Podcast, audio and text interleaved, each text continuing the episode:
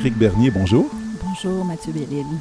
Ben, merci d'être là, euh, de, de, de, de, venir à cette rencontre. Vous êtes, vous êtes essayiste, euh, professeur, vous enseignez la littérature au Cégep de Saint-Laurent. Vous avez publié des études euh, sur Jacques Brault, Samuel Beckett, Saint-Denis Garneau, et vous avez écrit ce petit livre absolument remarquable, Antise, euh, je parlerai du sous-titre après. Euh, Antise, donc, euh, chez Nota Bene, dans la collection Miniature. Un livre à l'écriture mature, à la fois sobre et évocatrice, au ton toujours juste. Un livre qui témoigne d'une recherche profonde, sincère, honnête, d'un sens de l'exigence comme on en voit rarement en littérature.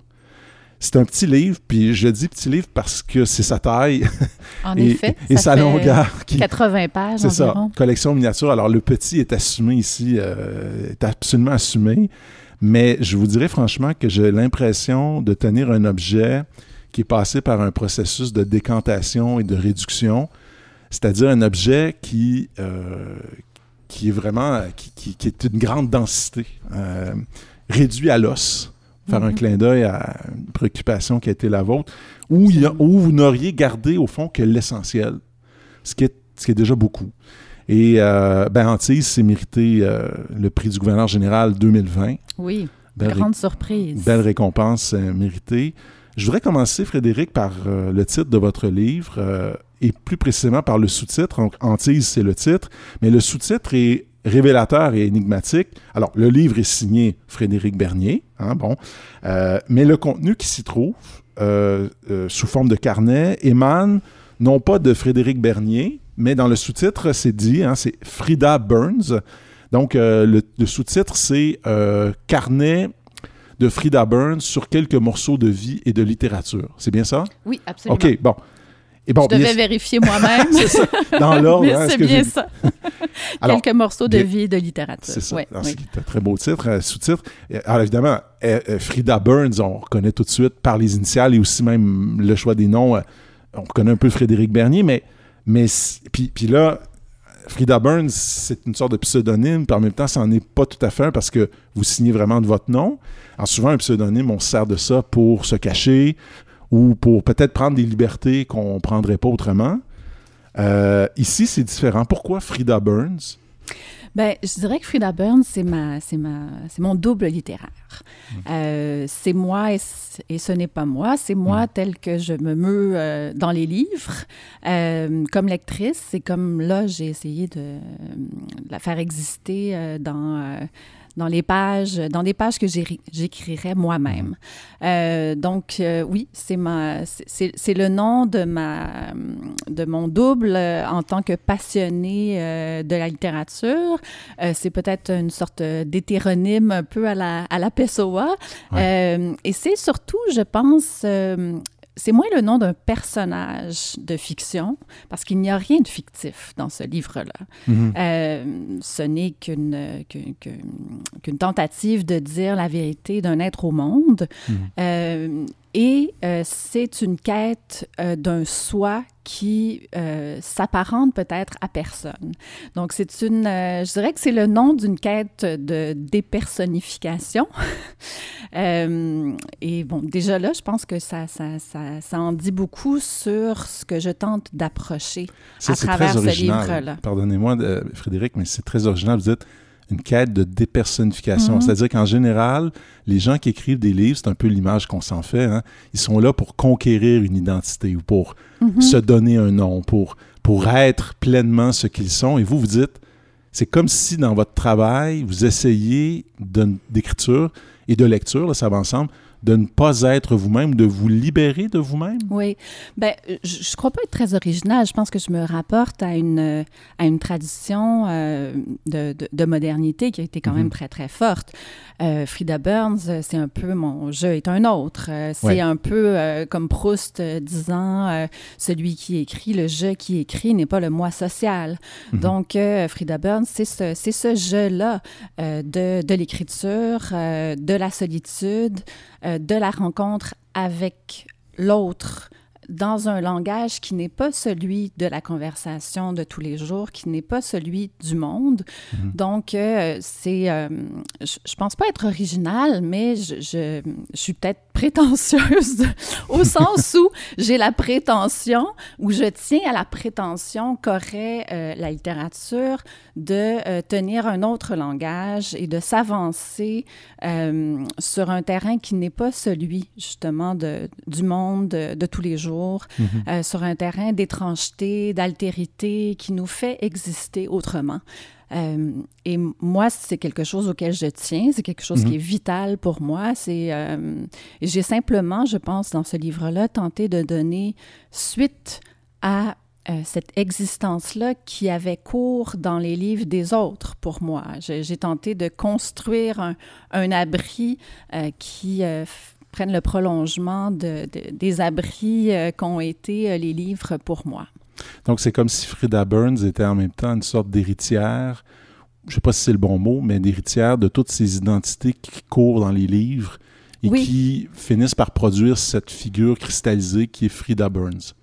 Oui, et de cette tentative aussi, ou de cette expérience de la rencontre avec l'autre, mhm. euh, qui n'est peut-être aussi forte que, euh, que si l'on consent à se, à se dessaisir ou à se déposséder d'un moi un peu factice finalement. Euh, qui nous sert souvent euh, de carapace. Euh, donc, euh, ça, peut être quelque chose aussi d'un peu, d'un peu mystique, d'une certaine manière, d'atteindre une région de l'être qui, qui appartient un peu moins au déterminisme social ou un peu moins au désir de briller ou d'être quelque chose de déterminé parce que c'est sécurisant.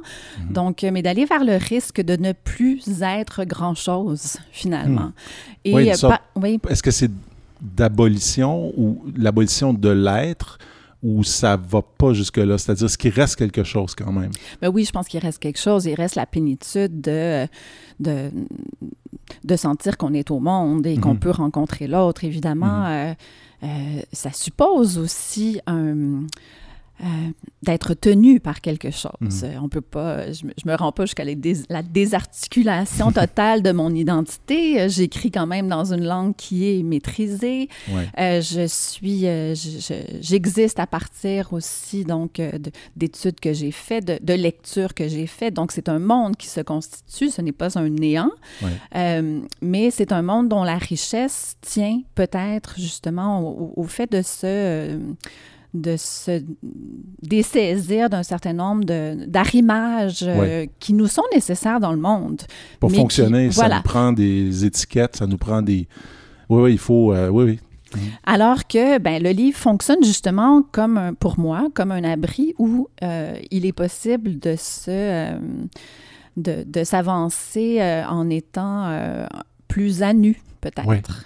On va, on va revenir sur la question de la, nudité. C'est assez intéressant dans votre livre, mais je vais quand même insister à défendre un peu mon idée d'originalité. Vous, parliez de, de, de, Rimbaud, vous parliez de Proust avec raison, mais là, la particularité, c'est que c'est quand même Frédéric Bernier qui est en train de se, pas de se décomposer, mais littéralement de se défaire sous nos yeux et de se reconstruire dans une configuration nouvelle qui est une configuration très énigmatique.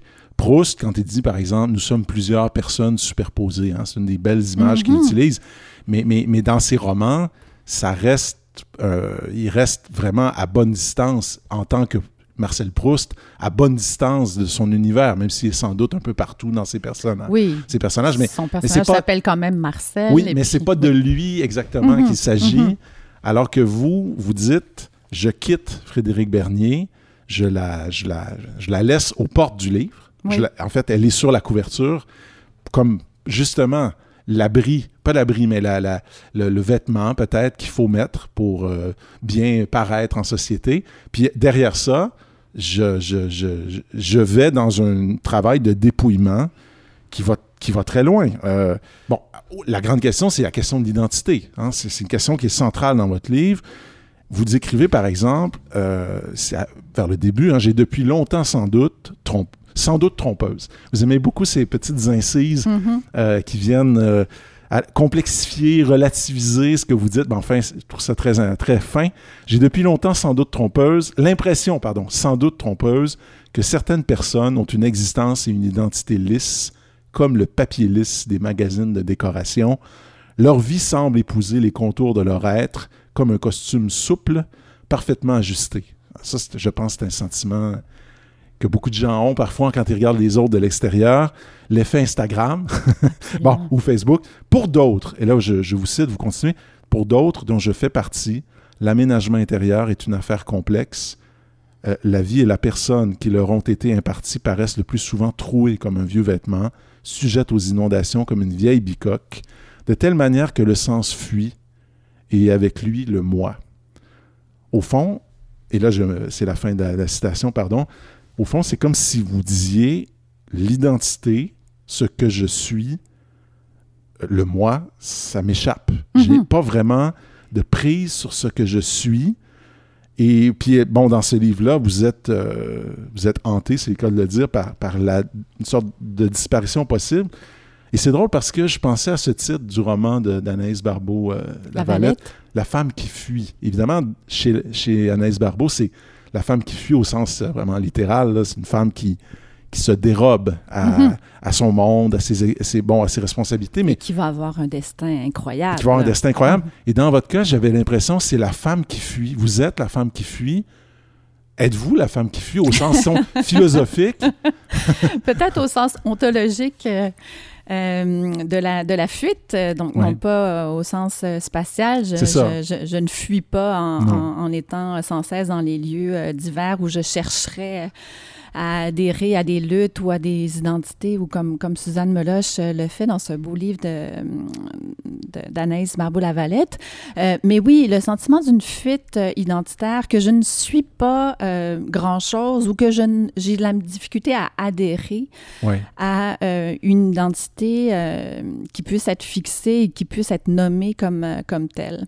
Euh, et encore là, en fait, je, je, ne crois pas être bien originale et même que, je, je en fait, évidemment, il y, a, il y, a, toute une tradition de la littérature aussi qui a travaillé sur ce sentiment-là de, de, fuite de l'identité. On mm-hmm. peut penser à Pessoa, mais on peut penser aussi puisque je pratique euh, justement le, le, carnet ou l'essai, ben, on peut penser Montaigne, mhm. qui est euh, le, le, le, fondateur, l'inventeur du, de la tradition essayistique. Le terme même d'essai, c'était non pas un genre au départ, mais bien le titre du livre.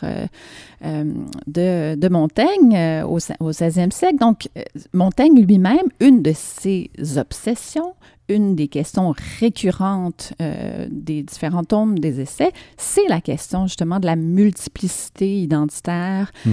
euh, et, de la, et de la fuite de soi, l'idée que dès lors qu'on tente de se saisir, euh, on fuit, mm-hmm. ce qui peut provoquer un sentiment de douleur, de panique, euh, mais qui peut aussi procurer, euh, dès lors qu'on qu'on l'accepte, euh, un sentiment de grande joie.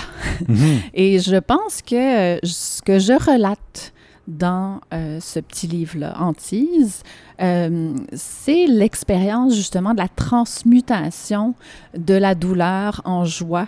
Mhm à partir de cette porosité-là euh, existentielle, comment est-ce qu'on peut faire de ce qui pourrait euh, nous mener euh, à, vouloir se crisper, à vouloir s'identifier très clairement dans le discours? Et comment, au contraire, on peut peut-être aller essayer la voie inverse et euh, y aller par la, une médecine un peu paradoxale, du more of the same, ou du, pharmacone, Du, du, poison qui devient euh, aussi euh, le remède, et faire en sorte que, non, finalement, aller complètement vers la perte, l'abandon. le mot de perte et le, terme d'abandon, c'est un leitmotiv. Aussi, absolument. Donc, l'idée, finalement, est dans je revendique aussi le, paradoxe ou l'aspect euh, très euh, contradictoire. Et c'est là que j'ai aussi peut-être un peu la, prétention, euh, sous des dehors de, de, de, considérations purement esthétiques et existentielles, j'ai quand même la, oui, la prétention de, de, de me situer politiquement aussi, Mhm. euh, c'est-à-dire de, que de défendre euh, cet espace nécessaire à la perte, à l'abandon euh, et à la dépossession. C'est un, c'est un lieu absolument nécessaire et c'est un rempart euh, au discours productiviste, au discours du gain, au discours euh, du, euh, de- de- au néolibéralisme ambiant Ouais, ouais. finalement, parce que ce que, je, ce que je défends dans ce petit livre-là, c'est une logique folle. C'est une logique inverse. C'est une logique évidemment qui n'est pas politique au sens où je pourrais le revendiquer comme un discours politique ou fonder un parti de la dépossession et de la perte de soi. évidemment, ça, ça, ça, Ça n'aurait aucun sens. Ça serait. Ça, je suis pas sûr qu'il y aurait un vote. Beaucoup d'adeptes. Non.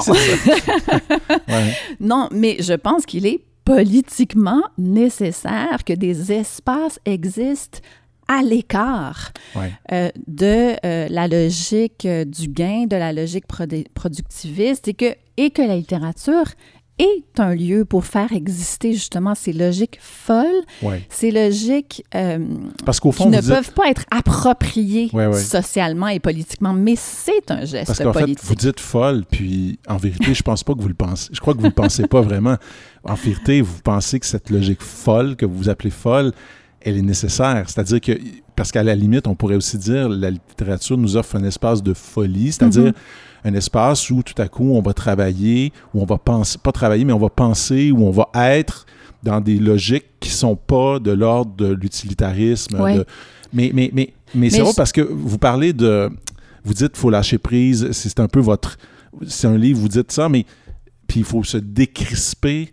C'est drôle parce qu'on dirait qu'on est à l'époque de la crispation Ah oui. identitaire. Ah oui, Pas mais- seulement euh, productiviste, mais euh, c'est-à-dire, on a l'impression qu'on vit dans une époque où plus que jamais, chacun, je- je- j'emploie cette expression-là parfois, est assigné à demeure dans son identité, dans son identité d'homme, de femme, de, de, de telle ou telle orientation, de telle ou telle origine, et où chacun se, se crispe littéralement, en- c'est-à-dire se campe Mhm. sur des positions Mhm. pour se protéger d'une menace. Donc, en ce sens-là, votre livre est très politique. Ben oui, euh, je, je- je vois bien, effectivement, on est dans une, dans une époque, tout le monde le dit, là, de grande, grande polarisation des discours, euh, de crispation parfois haineuse, Mhm. euh, un peu partout dans les médias, dans les médias sociaux. Et oui, un des refuges euh, par rapport à ces, à ces, menaces-là et à la grande, je dirais, au grand discours néolibéral et à son, à son rouleau compresseur productiviste, ben, un des refuges, ça peut être de choisir justement un combat, euh, euh, euh, une identité euh, et de, de revendiquer le droit d'être ceci ou cela, ce qui est Mhm. certainement nécessaire, euh, mais qui peut aussi amener son lot de crispation et de, de haine ressentimenteuse. Ouais. Et m- Qu'est-ce que vous voulez dire par haine ben, ressentimenteuse? je, je- je suis en train de m'intéresser au travail notamment de Cynthia Fleury, euh, qui Ouais. est une philosophe et psychanalyste euh, Mhm. qui s'intéresse beaucoup au danger du, du ressentiment. Bon, dans- encore une fois, dans une tradition qu'elle n'a pas inventée, euh, mais le grand penseur du ressentiment, c'est évidemment Nietzsche. Bien sûr. Et je pense qu'on est dans une époque où on voit bien effectivement comment la douleur, euh, le sentiment d'injustice euh, peut euh, mener quelqu'un à s'installer dans, un, dans un dispositif et un discours qui relève du ressentiment. Et ça, ça me paraît nécessaire de, et bien évidemment, demeurer à l'écoute de toutes les voix qui ne peuvent pas se faire entendre euh, dans le discours euh, général, euh, des, voix qui sont écartées, des voix qui sont marginalisées, mais ça me paraît aussi essentiel de faire en sorte de ne pas le faire sur un mode qui est celui du ressentiment ou celui justement d'une identité euh, sur laquelle on se, on se crispe et auquel on se met à adhérer d'une manière. De colère, de, de, jalousie, de désir de vengeance, de, de haine de celui ou celle qui de l'adversaire. vous aurait pris quelque chose. Oui, oui. Euh, et de s'arroger finalement le monopole de la pureté, de la vérité. Mhm. Euh, de, bon, on a quand même l'impression, là, par les temps qui courent, que on est un peu dans une, dans une course justement à la, chacun s'arroge la vérité sur, euh, sur l'histoire ou sur les versions du monde. Euh, puis bon, je suis pas en train de tenir un discours relativiste, là. Euh, il, y a il, y a il, y a une telle chose que parfois une vérité puis une, réalité.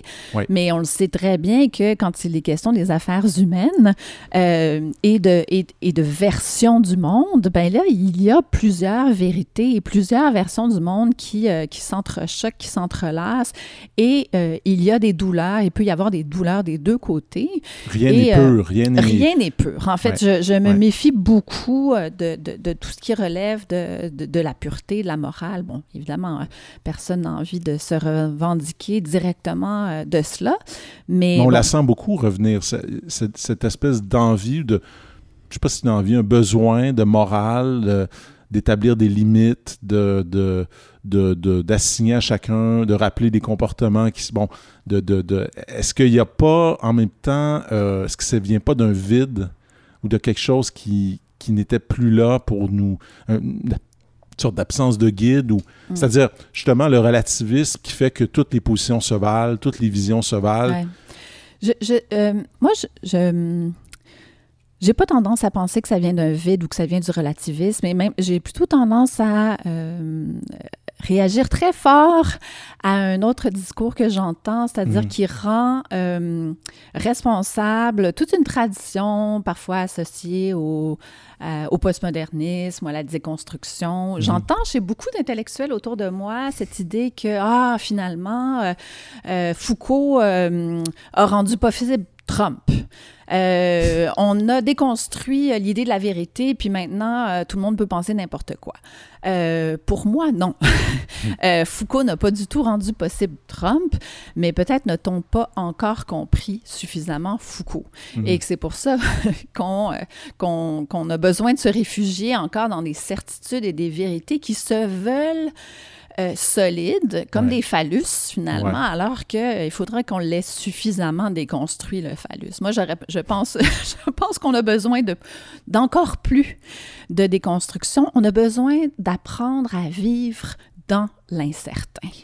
Hmm. Et on le voit bien à quel hmm. point c'est difficile. On, on, traverse une pandémie, on le, vit, euh, tous les jours et c'est très difficile de ne pas se raccrocher, de ne pas, de pas tenter de se raccrocher à quelque chose comme une vérité euh, indestructible. Mais il n'y en a pas de telle vérité. Et on cherche des guides aussi. Et on cherche des guides, mais chercher des guides, euh, justement, chercher le chef, euh, bon, mm-hmm. on, sait ce à quoi ça mène, mm. puis c'est la, la, tentation de la droite, c'est la tentation de... Donc moi, je, suis je suis dans une logique du more of the same. On se sent perdu, on se sent sans guide, mais embrassons plutôt euh, ce sentiment de perte, cette désorientation, cette désorientation, et voyons ce que l'on peut en faire. Et pour moi, la littérature, les arts euh, et toutes sortes de pratiques peuvent être le lieu de, de, de, cette autre logique-là. Et c'est pour ça que je dis que c'est une logique folle, au sens où c'est pas fou. Euh, je ne je, je, je, fais pas l'éloge de la psychose hein, du tout, mais c'est une logique qui... Euh, qui est assez irrécupérable dans, le, dans, dans, le monde aussi bien. On peut pas euh, s'en servir et produire avec. Voilà. Mais ça veut dire ça, Frédéric euh, Bernier, de, qu'il faut apprendre à apprivoiser la honte. Hein, c'est, un, un, mot qui revient dans votre euh, livre. Et puis, puis, parce que vous comparez votre, votre existence, votre, peut-être votre identité, votre moi à un vêtement troué, un vêtement brisé, un vieux vêtement. Euh, bon, vous n'êtes pas nu, mais presque, c'est-à-dire vous parlez même de couvrir votre nudité. Mm-hmm. C'est drôle parce que j'avais l'impression, en, vous lisant, de retourner aux origines du monde. Hein, les, le, jardin d'Éden, au moment de la chute euh, d'Adam et Ève, ils virent qu'ils étaient nus, ils en eurent honte. Euh, quelque chose de très, très singulier dans ce que vous décrivez, puis en même temps quelque chose de très universel, c'est-à-dire que j'ai l'impression que ceux que vous, vous identifiez comme des gens qui ont une identité lisse sont des gens qui ont travaillé très fort et qui travaillent très fort durant toute leur vie pour cacher la honte, pour refuser l'insuffisance, l'inadéquation, la faiblesse, que, autrement dit, certains réussissent simplement mieux que d'autres à faire oublier cette honte, cette nudité fondamentale, et que vous, au fond, vous dites non, il faut simplement l'assumer, la laisser presque euh, au grand jour, enfin presque au grand jour. Est-ce que c'est ça, au fond, c'est apprendre à faire de la honte quelque chose de, de et de l'insuffisance et de tout ce qui va avec ça, quelque chose de, de, de lumineux? Oui, Très certainement. Il y a beaucoup de choses là, dans, ce que, dans ce que vous dites. Merci de ces questions euh, riches et, généreuses. Euh, l'idée euh, de se découvrir nu et d'en avoir honte, et l'idée de ces gens qui, de l'extérieur, ont l'air d'avoir une identité qui, elle, ne serait pas honteuse ou qui serait mm-hmm. lisse ou qui serait plus montrable ou moins monstrueuse. Peut-être, au fond, ces gens-là qui nous apparaissent avoir euh, cette vie parfaite ou cette allure parfaite. Euh, euh, ce côté lisse. Ce côté lisse des, magazines, peut-être sont simplement des gens que l'on ne connaît pas suffisamment pour mhm. en voir les aspérités. Mais je pense qu'il y a quelque chose effectivement dans la vie sociale qui nous amène à, avoir l'impression qu'il faudrait couvrir les, mhm. les, les, aspérités, les incongruités, les insuffisances, euh, alors qu'au fond, euh, je pense que dans notre fort euh, ou notre Ford intérieur, comme disait l'autre, je veux dire, on, se sent tous plus ou moins honteux et, insuffisants et, et, plus ou moins mal adaptés, en tout mmh. cas à, mmh.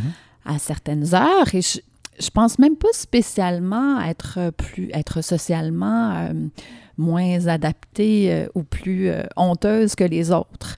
Euh, mais on dirait que j'ai eu besoin de me saisir de cette partie de moi qui, qui ressent cette honte ou cette, hmm. ce sentiment profond d'inadaptation sociale ce sentiment que si je me laisse aller, je vais faire tâche et puis euh, ça n'ira pas du tout euh, ce que mhm. je vais faire.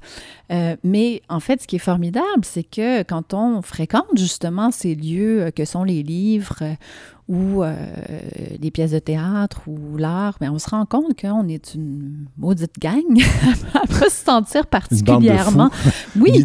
D'inadapté. Ben voilà, puis que euh, finalement, euh, justement, dès qu'on qu'on sort un petit peu de la représentation sociale, et c'est aussi ce sentiment-là de, de, honte et de solitude profonde à partir de laquelle j'ai essayé de travailler et d'écrire. Mmh.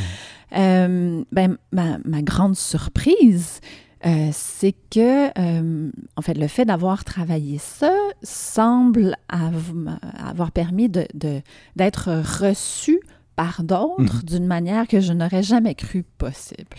Bien honnêtement. Qui se, reconnaissait dans cette expérience-là. Absolument. Ou qui, et qui, ou en fait, qui voyait peut-être, qui sentait qu'enfin on mettait des mots sur qu'on mettait des mots et qu'on construisait un peu cet abri. Hein, c'est une image qui revient beaucoup dans votre, euh, dans votre livre. Vous parlez aussi d'absolu littéraire.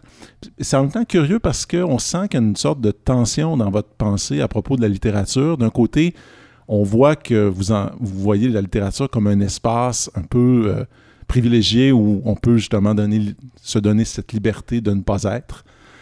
Et en même temps, vous dites, et je vous cite, hein, vous dites que la littérature n'est pas ce lieu nécessairement où on peut guérir, euh, réparer, colmater, reconstruire.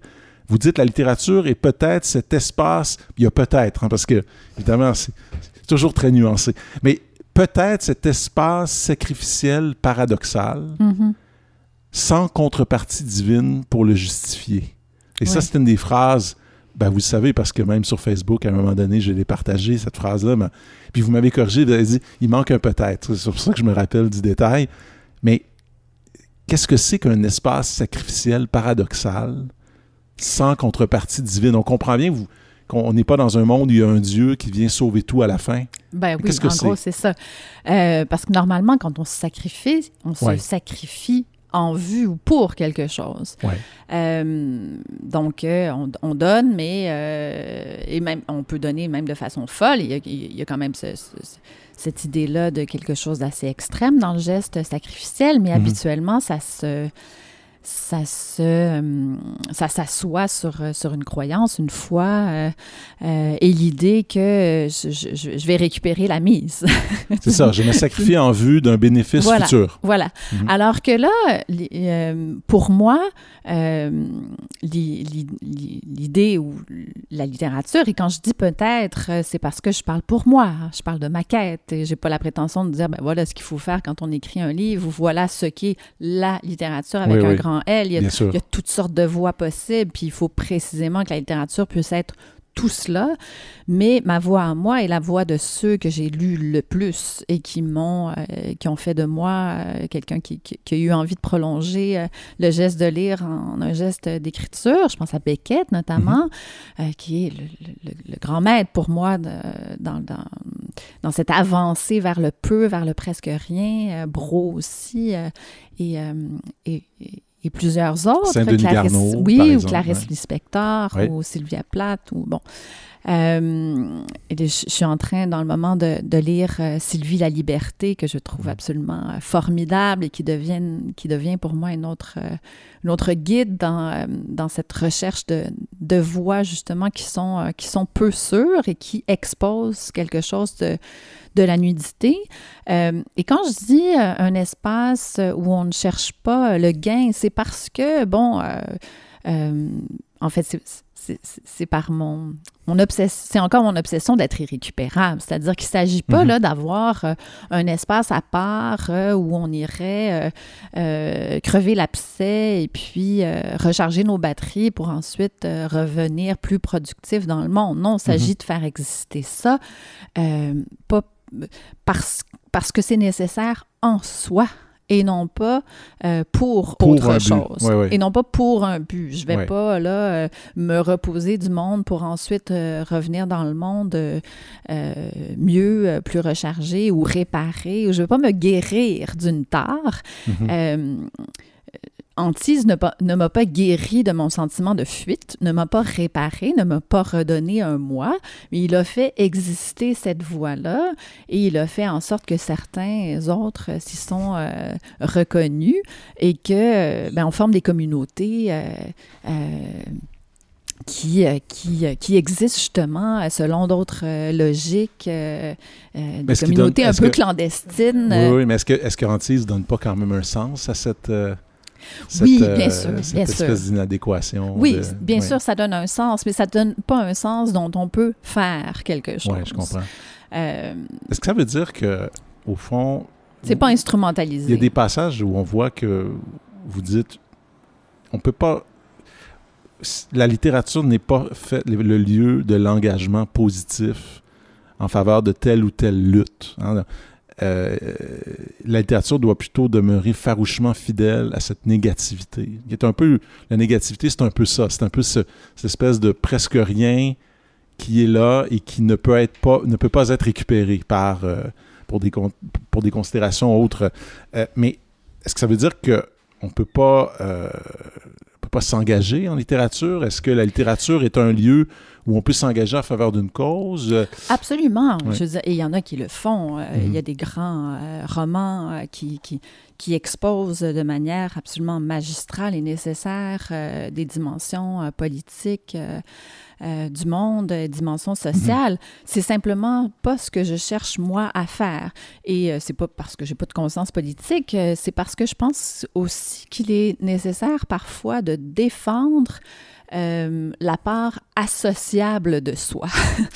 Euh, et ça, c'est une belle formule. et c'est simplement ça que j'essaie de faire exister. La, Ouais. la négativité, c'est ça, c'est ce qui dit non.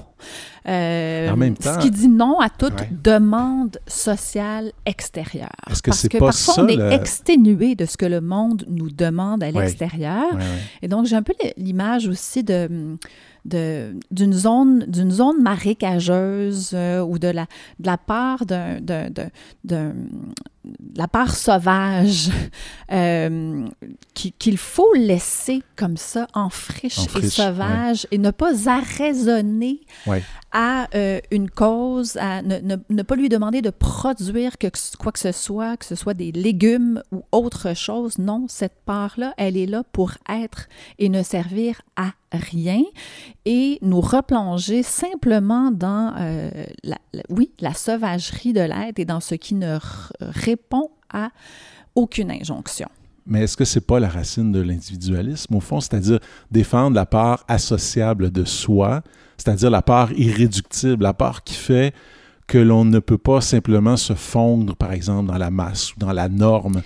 Est-ce a pas, au fond, est-ce que c'est pas, vous n'êtes pas au service, au fond, d'un projet qui serait celui de la définition euh, de l'individu euh, qui s'oppose en quelque sorte à une, euh, à une, aux appartenances, qui s'oppose aux, qui se dresse contre euh, euh, la demande de solidarité, par exemple? Ah, non, non, je n'ai pas du tout envie de camper ah, je là. Vous provoque un Et merci, oui, oui, je l'entends bien que c'est pour, euh, pour me permettre de me, de me positionner par rapport à ça. Non, encore une fois, je pense que ce que je défends, c'est pas du tout un espace individuel. Mhm. Parce que l'individu, c'est le moi, c'est c'est plutôt, c'est plutôt le confort de, de, ma petite vie, ce sont mes privilèges et c'est mhm. ce qui me permet justement d'être confortable.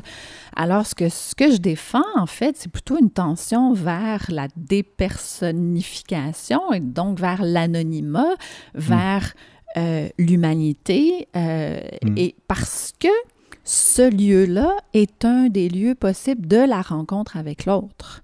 Mm-hmm. Euh, donc, c'est c'est un lieu de, d'une certaine manière de communication, mais qui est juste radicalement, qui va, qui va, à, qui va à l'envers ou euh, à l'inverse euh, des, euh, des étiquettes ou des identités reconnues mm-hmm. ou établies. Mais je crois absolument pas être euh, une tenante de, de, l'individualisme. Je, crois à une parole, je crois à la parole d'un sujet mm-hmm. euh, conscient euh, d'où il loge, conscient aussi évidemment de ses privilèges sociaux, mais qui tend justement vers ce qui ce qui, ce qui, est de sauvage en lui. Et cette part sauvage, au fond, qui est en chacun de nous. Donc, en ce sens-là, c'est par là que, que se, se, construit une sorte de solidarité, de communauté négative, dans le sens où c'est une communauté qui ne euh, se réunit pas le samedi soir pour, pour fraterniser, mais qui se retrouve dans cet espace un peu euh, imaginaire qui est celui de la, lecture, des mots. Euh, vous dites que vous êtes en deuil de la fiction. Et c'est drôle parce que vous, vous avez dit dès le début, tout ce qui est dans ce livre-là est vrai. Hein? All is true, OK? Euh, on se méfie toujours un peu des gens qui, qui disent All is true. Enfin, ça c'est. Mais vous êtes en deuil de la fiction et d'ailleurs, c'est une des choses fascinantes dans une des dernières parties de votre livre. Vous racontez l'histoire de ce roman que vous n'avez jamais écrit ou que vous avez voulu écrire mais qui n'a jamais vraiment abouti. Donc, vous êtes en deuil non seulement de la fiction, mais vous êtes en deuil d'un livre, un roman que vous auriez aimé écrire, que vous n'avez pas écrit comme si finalement, peut-être, vous n'arriviez pas à adhérer complètement au pacte ou à, en ce que Coleridge appelait le suspension of disbelief, en hein, suspension d'incrédulité. Entrer dans la fiction, c'est accepter le pacte. Absolument. je suis dans un monde fictif et j'accepte que je suis dans un monde fictif. Pourquoi? Est-ce que c'est parce que. Permettez-moi juste d'ajouter cette phrase, mais est-ce que euh, c'est pas parce qu'on est dans un monde qui est lui-même de plus en plus fictif? Pourquoi, pourquoi pas arriver à entrer dans la fiction? Euh, oui, je comprends ce que vous dites, un monde de. Excusez-moi, j'ai brisé votre élan. Oui, non, non, non, pas du tout, pas du tout. Euh, c'est vrai que, bon, euh, l'entrée dans la pandémie était, un moment d'impression de, de, de, science-fiction de, ou de nouvelles fantastiques. enfin, moi, ça m'a saisi et ça a été axé, anxiogène hein, pendant plusieurs semaines avant que on se réhabitue à ce, à ce monde. Mais là, oui, tout d'un coup, on avait basculé dans un dans, un film. dans un film, dans quelque chose d'insensé. Et puis, on ne cesse finalement, dans les dernières années, de vivre des événements comme ça qui, mhm. nous, qui nous font vivre l'incroyable. Bon, mhm. l'élection de Trump ou la pandémie. Ou, bon, on a, le 11 septembre. Le 11 septembre, absolument. Euh, donc, est-ce que. Mais personnellement, je n'ai pas l'impression que c'est parce que euh, on aurait un monde qui serait devenu plus, euh, plus fictif ou plus, plus factice. Euh, d'abord, j'ai un rapport euh, compliqué à la fiction, c'est-à-dire que j'en lis sans cesse. Hein. Euh, j'ai du mal avec le roman, mais je lis énormément de romans. mais c'est vrai que j'ai mon, mon, mon adhésion à la, à la production romanesque est souvent un peu empêchée. Euh, il y a souvent des livres que je ne termine pas parce que je n'y crois pas. J'ai souvent un déficit de croyance, effectivement. Je me dis, mais à quoi bon? Pourquoi il nous raconte ça? Pourquoi on nous raconte cette histoire? À quoi ça, à quoi Quelle ça est la nécessité profonde de cette histoire? Oui, peut-être que moi, je, je, crois qu'il y a des gens qui sont portés par les histoires.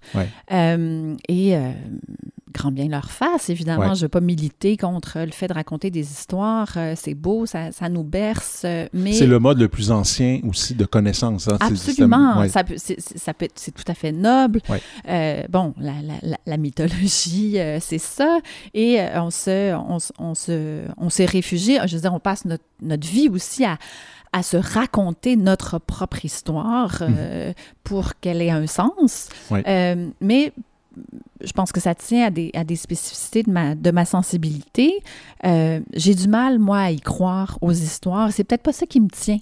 Mhm. Euh, je, suis, je suis très suspicieuse vis-à-vis des histoires, justement, qui me semblent souvent trop lisses. Et je ne vis pas la vie comme une histoire. Comme un roman. Euh, comme un roman. La vie me semble tout sauf comme un roman. Il y a tellement de temps mort, il y a tellement. La vie est un bordel. Mhm on est traversé par toutes sortes de choses contradictoires et je pense que le monde contemporain, peut-être plus que jamais, ou en fait, je pense que la coupure est arrivée avec la modernité. Pour moi, euh, puis je pas, encore une fois, je ne suis pas la première à le dire, euh, euh, Benjamin situait ça avec la Première Guerre mondiale, en disant mhm. les hommes sont venus des champs de bataille avec un traumatisme qui fait en sorte que à partir de 1914 ou 18, c'est plus possible euh, d'y croire ou de mhm. croire à une histoire euh, euh, qui pourrait tenir le monde en un tout. Un tour de grand récit qui donne un sens à, l'aventure humaine, puis qui place ça sous un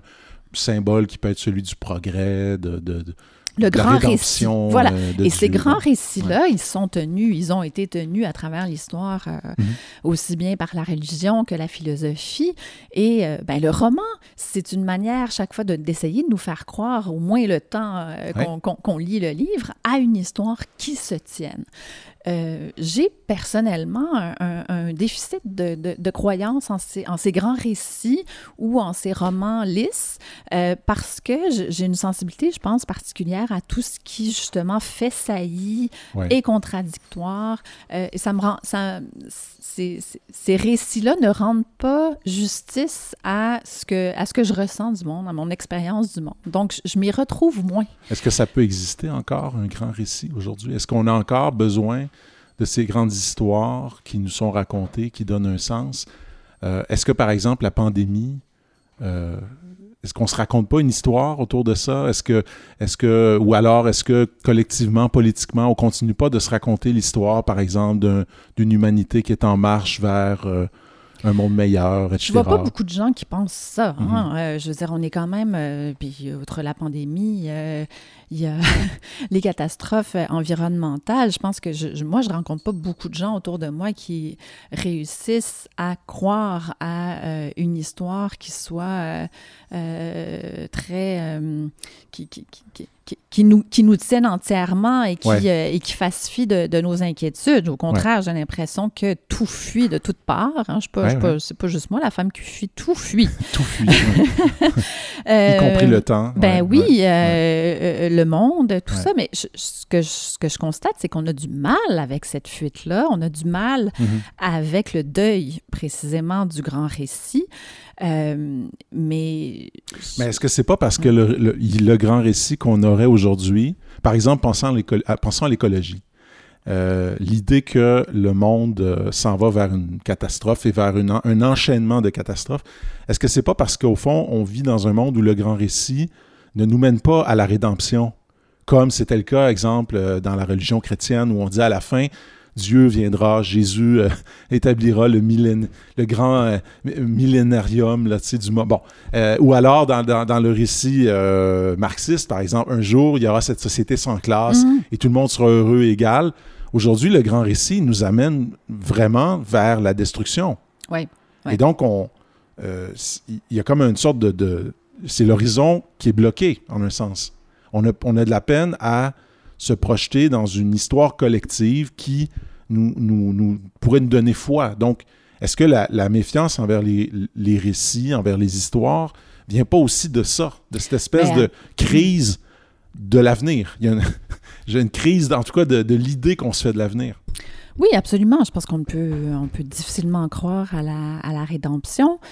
Euh, il, faut encore pouvoir se mobiliser euh, collectivement et croire en certaines choses là, mhm. pour essayer de sauver, euh, sauver le bateau dans lequel on, est tous.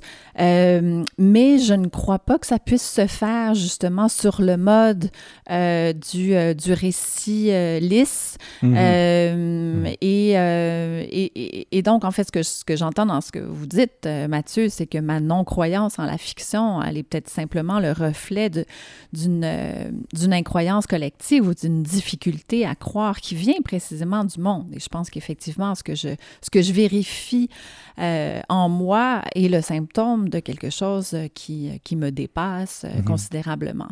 Euh, simplement, peut-être que pour certains, le le récit peut servir au moins un certain temps à, à contenir une angoisse. Mhm. Moi, ce qui contient mon angoisse, parce que comme tout le monde, hein, j'ai besoin de, parfois d'être apaisé. Je Euh, je suis pas toujours si kamikaze. Euh, j'ai besoin aussi d'être euh, d'être contenu et, et, je, recherche ça aussi mhm. euh, quand je vais à la rencontre d'un livre ou, ou, d'un autre. J'aime bien pouvoir reconnaître quelque chose qui résonne avec ma sensibilité et ça a un aspect mhm. apaisant. mais cet apaisement-là, je ne le trouve pas justement dans une grande construction, mhm. euh, qu'elle soit systématique comme dans la philosophie, parce que moi, je suis d'abord une fille de philo. J'ai déserté précisément la philo parce que les grands systèmes euh, rationnels ne me, ne me, convenaient pas. Mhm. Je, n'arrivais plus à y croire. Ça me semblait justement une espèce de grand système paranoïaque pour se, pour se prémunir de, la non-maîtrise euh, du monde. Mhm.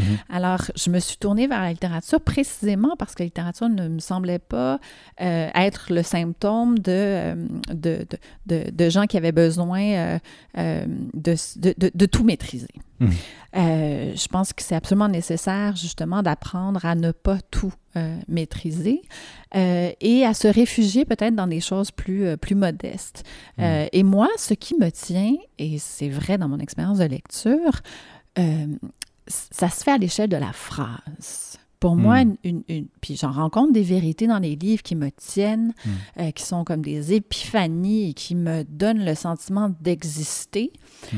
Euh, par-delà moi et d'appartenir à quelque chose qui, euh, qui, euh, qui me dépasse et qui a été énoncé par l'autre. Et c'est magnifique quand notre vérité a été énoncée par l'autre. Moi, c'est à la rencontre de ça que je vais mhm. dans la littérature. Mais pour moi, ça se passe pas à l'échelle d'un roman. Ah, l'histoire est formidable ou le personnage est formidable. Non, c'est telle phrase dans le moment. livre un moment, telle scène.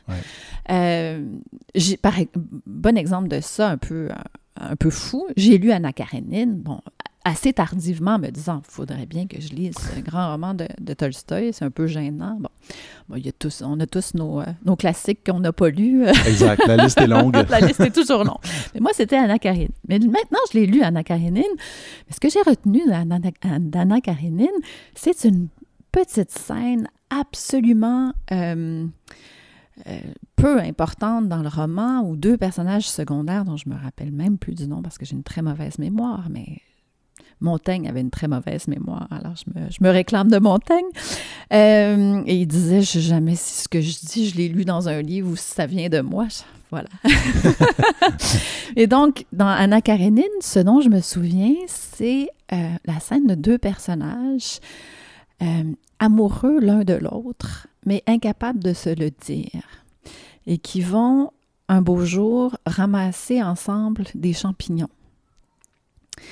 Et la scène, c'est eux ramassant des champignons et parlant des champignons qu'ils retrouvent l'un et l'autre, sachant que là, ils sont en train de vivre le moment où ils pourraient enfin dire à l'autre, déclarer son Mhm. amour et peut-être faire exister le début d'une histoire. Mm. Et les deux seront incapables de prononcer ces phrases et ne feront que ramasser des champignons et parler des champignons. Moi, c'est ce qui m'est resté d'Anna Karenine. Ça n'a rien à voir avec la fresque d'Anna Karenine. C'est complètement périphérique, mais donc là, c'était pas une phrase, mais c'était une scène. Une Et je trouvais ça ouais. formidable de, de, de, de faire exister euh, quelque chose comme un ratage, Ouais. et on l'a tous vécu, ce ratage-là Ben oui. de oh, mon Dieu, peut-être si j'étais arrivée à dire là, à cet être-là, Ouais. ce qu'il m'inspirait, peut-être que là, ma la vie. vie serait pas la même. Oui, voilà, ça aurait basculé. J'étais à deux doigts du grandiose. Voilà, et, ça n'a pas eu lieu. Ouais, ouais. euh, parce que je- je- je- je- j'en étais simplement incapable. Donc, donc, moi, voilà ce qui m'est. c'est- C'est ces moments-là qui me tiennent. Et pour moi, ce sont des vérités grandioses, précisément, Ouais. sur Ouais, l'insuffisance humaine, sur... euh, bon, là, c'est une scène un peu triste où tu te dis, mon Dieu, on aurait aimé qu'ils puissent se le dire, puis ils s'aimaient tous les deux, puis ils l'ont pas su, puis... euh, Ouais, mais triste, mais il y a une beauté dans cette Ah, il y a une grande beauté, il y a une grande beauté Dans aussi. cette espèce euh, d'extraordinaire retenue Oui, qui fait absolument. qu'on dit pas les choses, mais elles sont là. Et, que Ouais. les- et, et dans la difficulté peut-être à dire l'essentiel. en fait, ouais. et ce qui est magnifique dans cette scène-là, évidemment, c'est euh, d'arriver à, à- à montrer, Mm. et c'est ce que la littérature montre peut-être euh, mieux que tout autre dispositif, l'écart entre ce qui est dit et ce qui est tu. Mm. Euh, et montrer justement le langage, comment le langage, oui, évidemment, sert à, dire, à montrer l'être, mais comment le langage sert aussi à le camoufler, Ouais, ouais, ouais. à ne pas dire. Euh, Et, les- et- et aussi à, à révéler l'écart entre les intentions et ce qui arrive vraiment, entre l'idéal et la réalité. Ouais. Et entre la vie intérieure et ce qui a lieu au dehors. Ouais. Donc, comment donner voix à, cette, euh, à ce qui se dit pas? Euh, la littérature est là pour moi à dire ce qui se dit pas. Frédéric Bernier, je pense que vous venez, en ces mots magnifiques, de résumer euh, l'essentiel de votre travail. Dire ce qui ne se dit pas ou dire ce qui se trouve entre les mots ou dans cet écart entre les mots et, et la réalité. Merci, Frédéric. Merci à et, vous. euh, ben, on va vous suivre. Euh, je vous souhaite le meilleur et puis au plaisir. Merci beaucoup, Mathieu Bellil.